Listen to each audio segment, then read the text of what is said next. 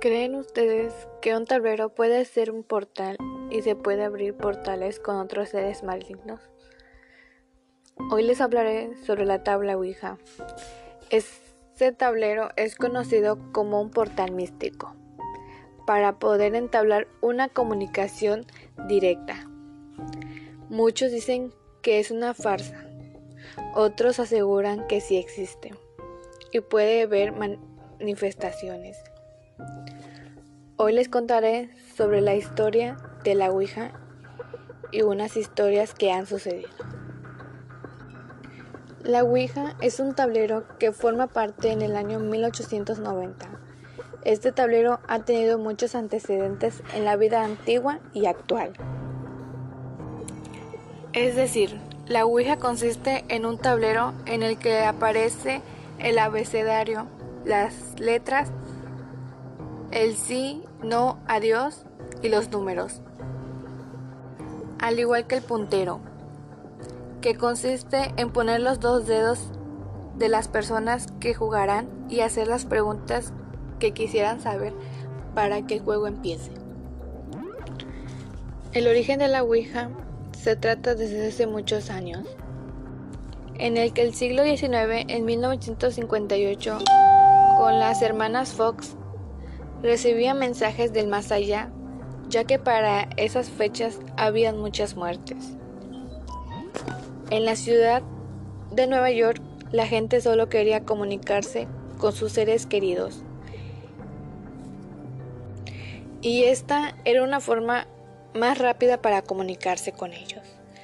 Pero sus familiares no recibían ningún mensaje más que puras muertes en el país. Por ejemplo, la Ouija le dijo a una mujer que matara a su mamá y la dejara 15 días en la sala antes de enterrarla. La Ouija se empezó a convertirse en un objeto diabólico. En 1973 se estrenó la película del exorcista, donde hubo nueve muertos y ocurrieron extraños circunstancias. Esta es una historia basada en la vida real, donde una niña de 14 años fue poseída por un demonio. Los extraños fenómenos ocurrieron en enero del 1949.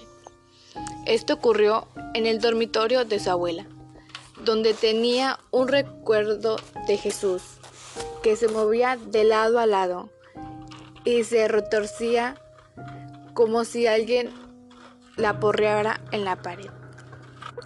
Esto sucedió durante 11 días seguidos. Cuando murió Harley, una de sus tías, que había enseñado a usar el tablero para poder intentar conectar con su tía. Y desde allá, ese momento, empezaron a surgir los problemas la niña tenía problemas y pesadillas. Las cosas... La niña brincaba en su cama, pues llegó el padre a reprenderla. Pues ya sabía el padre qué es lo que pasaba. El padre en sus manos llevaba agua bendita y una cruz pero sucedieron cosas que él ni sabía qué hacer. Le lanzaron el agua bendita y las velas se cayeron. Ya que no funcionó con la niña, la niña fue llevada a un lugar donde van las monjas. Pues la niña empezó a decir cosas extrañas en distintas lenguas. Y esto puede pasar en la vida real. Por eso, hoy en día, la gente empezó a creer que sí existe y que no es una farsa. En mi punto de vista, yo digo que sí existe, ya que puede haber muchos motivos o cosas que pueden suceder. ¿Ustedes qué creen? ¿Será que existe? ¿O es pura farsa?